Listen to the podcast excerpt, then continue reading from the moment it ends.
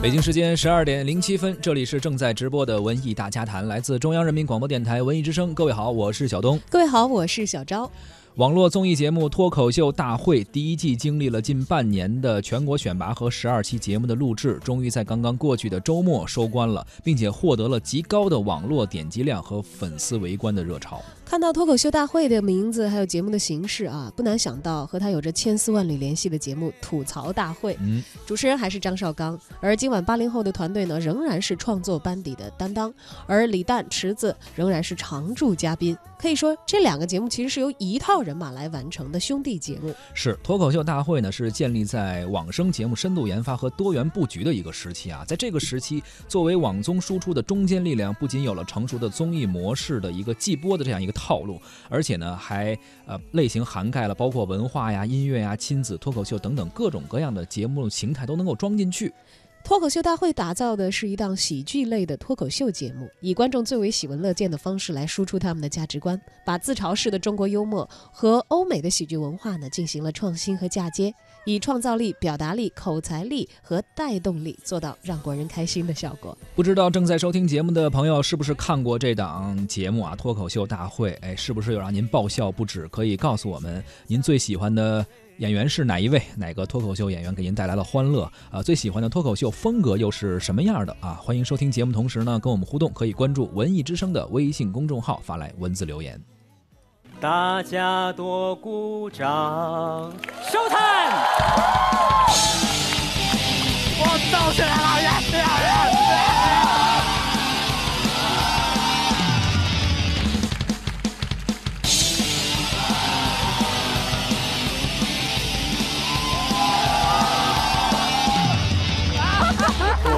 脱口秀大会，快乐的派对，幽默的对垒，让你回味。脱口秀大会，我们的派对，我们用喜剧将生活变美，我们用幽默把生活体会。欢迎你来到脱口秀大会。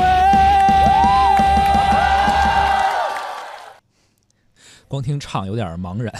就觉得肯定不是一个职业的歌手，绝对不是一档音乐类节目。但是呢，这个在脱口秀节目中，一个娱乐类节目中还是可以接受的。这是本季脱口秀大会的决赛选手们自己改编的一个开场歌舞秀，可能结合着画面来看还是 OK 的啊。从制作规模来看呢，也确实是哎挺有那个大制作的综艺范儿的。这也恰恰是脱口秀选手们四两拨千斤的一种幽默的形式，现场的气氛也是非常的火爆。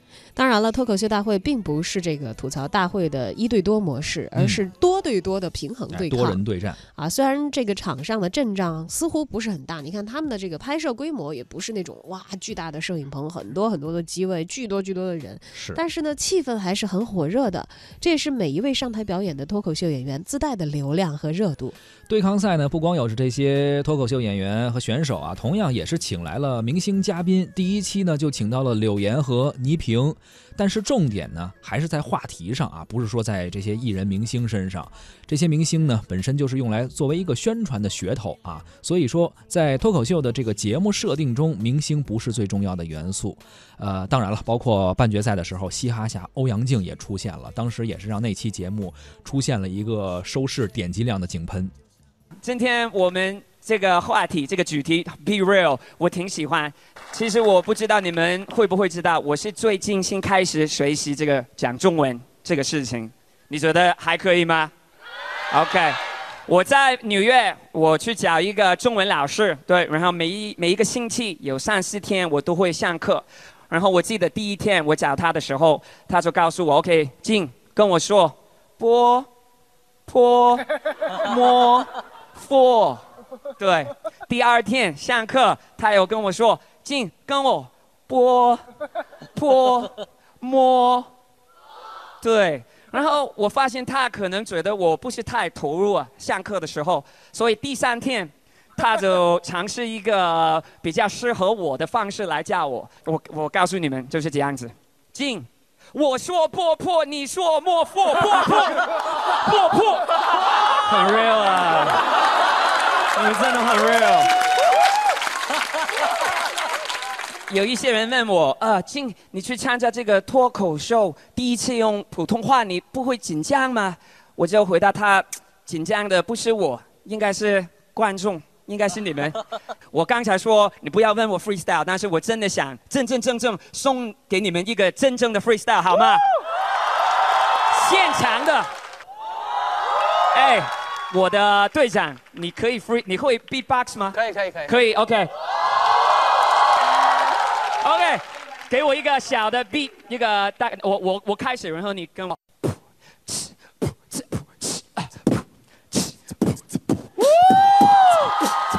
OK，cool，啊，superstar and music。Yo，我是 MC Jin，this is freestyle school。每次我 freestyle 的真的很酷，You know，man，I'm kicking these bars。你们记得我是一个打羽毛球的 superstar。And you better not confuse it. When I kick a freestyle, you know I always lose it. But yo, I tell you this, you can't refuse it. 我喜欢 comedy，也喜欢 music。我说破破，你说莫破，破破破破。我说破破，你说莫破，破破破破。谢谢你们。 哎，我觉得 rapper 来参加这个脱口秀大会是自带一些优势的。是，感谢欧阳靖为普通话推广做出的贡献。汉语拼音的这个传播啊，真是付出了很多。波波啊，会让很多人在脑海当中单曲循环。确实也是一种方法。这个确实是他对于他来说，可能从小接受英语的教育比较多，可能对于汉语拼音啊这个了解可能晚了一些，所以用饶舌的方式、脱口秀呃这种 rap 的方式，可能对他来说也是一个学习的方式吧。其实脱口秀这种喜剧形式本身它就是呃自西方舶来，但是现在呢，它所装的这个文化的内容是结合当下的中国人的生活的现实。实的。是，所以年轻人喜欢也是自然是啊，非常合理，我觉得是顺理成章的事情。对，因为年轻人成长和生活不就是在这个中西文化碰撞，咱们国门打开以后，有各种各样的新东西，同时又在不断的寻找和强化自我意识的这样的一个时代潮流当中嘛？没错，特别是现在已经全球一体化了，像一个地球村一样，大家都可以接受更多的来自全世界各国的多元的文化。文化毕竟是以一元为耻，以多元为荣嘛。这种融合的过程中呢，也让中国的人的这种幽默感，东方的这种幽默感得以一种释放啊，可以以脱口秀的形式，包括中国其实也有很多，在我小时候认为和脱口秀差不多的，比如什么相声啊之类的，哎，相结合起来，包括现在 rap 也可以结合进来啊，也是一种新的尝试吧。对，其实长久以来呢，可能西方人会对于咱们中国人有一个印象啊，我觉得其实那可能是。以前的时代所留下的印象，觉得好像东方人的情感是含蓄的、内敛的，同时呢，他们的幽默感好像是欠缺的。嗯其实你要是好好的看一看脱口秀大会的话，真的里头很多流露的全都是这个中式的幽默感。没错，而且非常符合大众的审美，符合这个网络时代年轻人的一些品味。而且脱口秀大会也是秉持着严密的一个脱口秀的逻辑去构建内容，不要看它表面很轻松，实际上里面是有很多非常高级的形态，包括也是结合了像日本呀、美国呀很多等。等等的一些元素和一些风格进去吧，然后呃，让喜剧以一种呃非常更有创新感的一种形式体现出来，特别是在网络综艺的形式上。对它整个节目脱口秀大会的这个小的场景里面的。不管是围观呐，还是 party 啊，还是互动啊，大家从刚才的这些片段都能够感受得出来，它整个场子很热，对吧？是。它有它非常聚气的那一面。相对于比较传统的喜剧节目呢，脱口秀大会应该说是更加深入了。而且呢，它有一个特别突出的优势，就是在于对于主题的提炼是非常高度的。对于社会的洞察和透视呢，也来源于他们更大、更密集的信息量的释放。我觉得这个也有益于。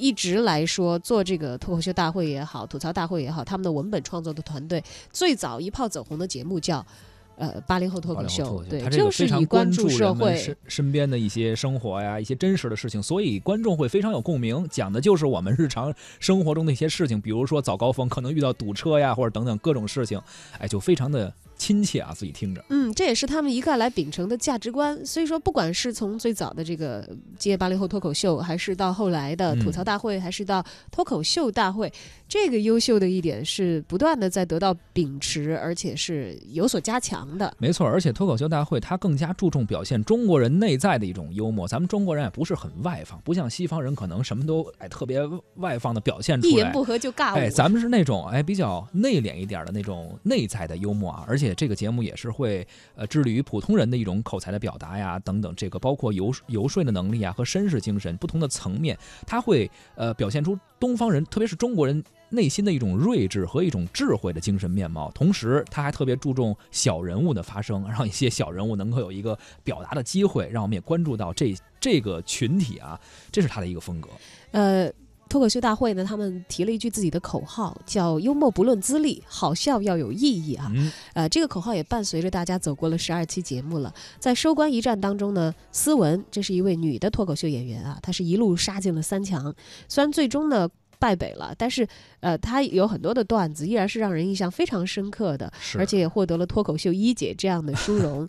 另外，大家熟悉和喜爱的王建国这次也是表演非常的可圈可点啊，有很多的猛料爆出。但是最后，这个大王的桂冠最终还是花落到了庞博啊！决赛中，他以程序员的身份爆笑解读 bug，收获了观众和喜剧评审团的纷纷点赞支持，成为了当之无愧的脱口秀一哥。好，大家好，我是庞博。就很多朋友之前也看了节目啊，都知道我除了讲脱口秀之外，我还有一份本职工作是一个程序员。啊，有人就来问我说：“庞博，你这个写程序跟讲脱口秀两件事，到底哪个更厉害一点？”朋友们，我强调一下，我我也是交大毕业的啊，对，受了这么多年理工科的专业训练，我当然还是脱口秀厉害一点。我们毕竟是全国三强，哎，你看一下我们脱口秀的全国三强是什么人物？我王建国、王思文。你再想想程序员全国三强是谁？马化腾、李彦宏、雷军，人家那个三强那就是福布斯排行榜。要是我能选，我也想当那个三强，对吧？你当程序员三强啊，上线马化腾、雷军。你说脱口秀上线池子，哎呀。关于程序员啊，我觉得大家可能听过最多的一个词儿叫 bug，对吧？我经常听在日常生活中都有人说：“哎呀，这个这个游戏太 bug 了，这个 boss 怎么打不过去啊？太 bug 了。”朋友们，解释一下啊，这个不是 bug，不充钱就打不过去，是本游戏的特色。你要是你不花钱，单凭自己的努力，咔咔几刀把 boss 砍死了，我的 boss 就会提着刀来砍我。你们这帮程序员，怎么回事你看看现在这个 boss，这个用户满意度太高了，这是 bug 呀。这个 bug 啊，bug 是是什么意思啊？你们你们知道吗？bug 这个英文单词其实是虫子的意思，对吧，古达老师？啊，对。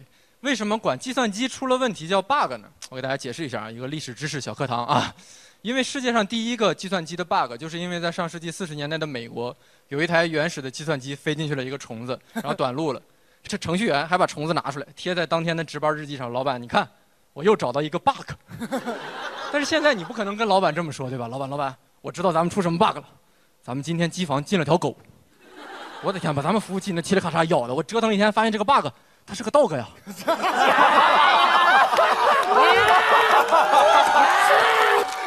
知道古大跟管鑫老师要来，专门准备了一个英文梗。而且真的不是我们程序员不行啊，是因为用户的这些要求，你永远都猜不到是怎么回事儿。我给你们打个比方，你们就明白程序员面临的需求都是什么样的。比如说，我是一个卖肉夹馍的，正常的用户就是来给我来一个肉夹馍，对不对？但是有人就是上来，来给我来两万个肉夹馍，这就叫内存过载。或者说，哎呀，你给我来一点三五六个肉夹馍，这就叫处理精度不足。有的更过分啊，给我来俩，一个不要肉，一个不要夹馍。我就直接蓝屏给他看，对吧？最不可思议的是，你卖的是是肉夹馍吧？对，我不要肉夹馍，给我来条狗。整个摊位嘣就崩溃了。而等到真崩溃了之后，用户最常见的做法就是用力的拍打这个摊位。这破程序，怎么回事？旁边人还在不停的劝他：“哎呀，不行就重启吧。”对，解决 bug 就是我们程序员的日常工作，但我相信。每个人的生活中也充满了各种各样的 bug，我希望大家看完我们节目啊，能积极的享受自己的生活。毕竟我们每个人就是自己生活的一个程序员。谢谢大家，我是王博。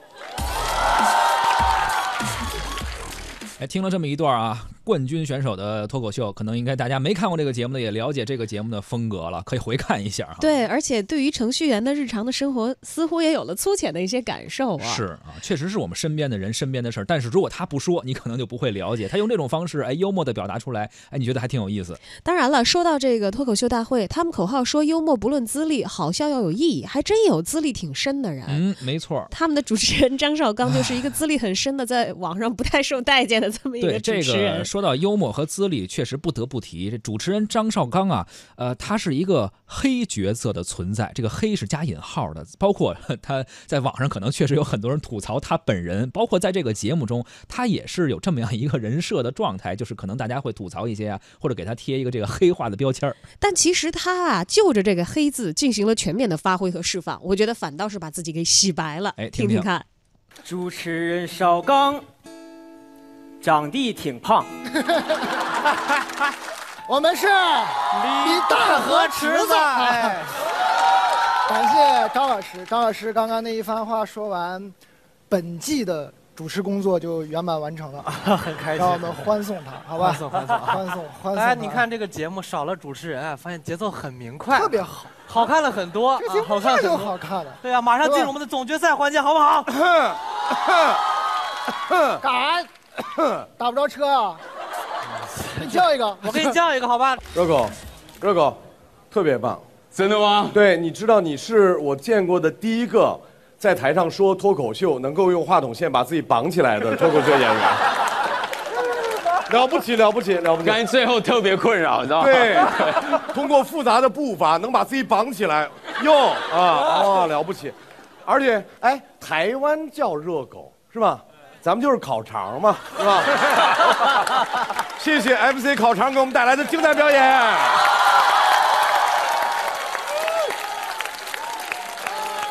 我跟大家说实话哈，我冷不丁今天看到华少吓我一跳，我以为这个节目决赛也换主持人。后来我坚定了信心，应该不会，请不起。掌声有请华少。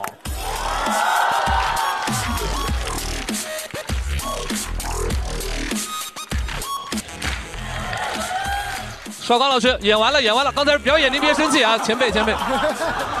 祖师爷，中国中国除了赵忠祥就是张绍刚了。接接着圆啊，听着圆吧哈。接着圆，接着接着圆，就是只有你们二位达到了。不，算了算了，从三生三世十里桃花开始。算了算了算了算了算了，最后一期了，最后一期了，算了算了。少刚老师，您别这样，您别这样，三生三世十里桃花哪有您好看呀？您您这衣服特别好看，红蓝相间，配着银子，是吧？除了赵你知道这个节目的主持人为什么我接吗？为什么呢？这个节目的主持人不需要公平公正，回去。什么呀？除了赵忠祥，就是张绍刚。哎，你发现没有？这个节目其实有一大特点，我现在越来越发现，就是它特别像我们日常生活中，比如几个朋友在一块儿互相的插，还得是非常熟的朋友。对，有的时候玩笑过一点儿，黑你黑的狠一点儿啊，大家都无所谓，淡然一笑还能怼回的状态。没错，所以也其实说明了现在的网友们啊，在网络上看一些综艺节目的朋友，越来越喜欢这种真的特别自然、特别真实，就是把你，当然可能他们有有一些包装啊，人设肯定会有些包装，但是起码状态上看上去就真的是。把你呃是。插的体无完肤也好啊，或者说互相之间撕的，就是让哎让大家看着还挺挺挺有笑点的那种感觉啊，越来越喜欢这种自然真实的节目。对，平时其实我们在生活当中和朋友们的交流，不就是在这样的点点滴滴的乐趣里啊？或者有的时候是呃对于同样的一个话题的一个焦虑里，呃各自展示着各自的认识也好，交流着各自的情绪也好，然后哎等这一轮的聚会散了以后，大家各自留下了自己的思考。其实我觉得这个节目想要。还原的东西，以及它所达到的效果，恰恰是现在的群体们可能最容易自然而然接受的内容。没错，而且节目的形式呢，也是非常尊重大众现在碎片化阅读啊这种观赏的习惯啊这种变化，表达内容源自观众最切身的生活感受和一些社会关注的焦点。节目也是响应文艺节目应该为为这个观众。为群众为创作核心的这样一个初心，真正做到了说，呃，无论是他们讲这些事儿，还是说他们这些娱乐的内容啊，都是从。观众的群体中来，再回到观众的群体中去。对，有人说说高级的幽默呀，是源于生活的荒诞，但是正好呢，在这种直面荒诞的勇气里，可以让人变得更加的乐观。我觉得变得乐观、变得宽容、变得有意思，这是很多人自己希望达到的一个状态。是，而且这个节目一直传递给我一个感觉，就是没有什么想不开的、过不去的事儿。有什么事儿啊，大不了吐槽一下啊，日子还得继续过。对，到了该严肃认真的。来了解文艺动态的时候，就可以看完了脱口秀大会，把台调到 FM 一零六点六，听文艺大家谈了。行了，上半时段我们先聊到这儿，下半时段小昭和小东继续和您聊文艺，一会儿见。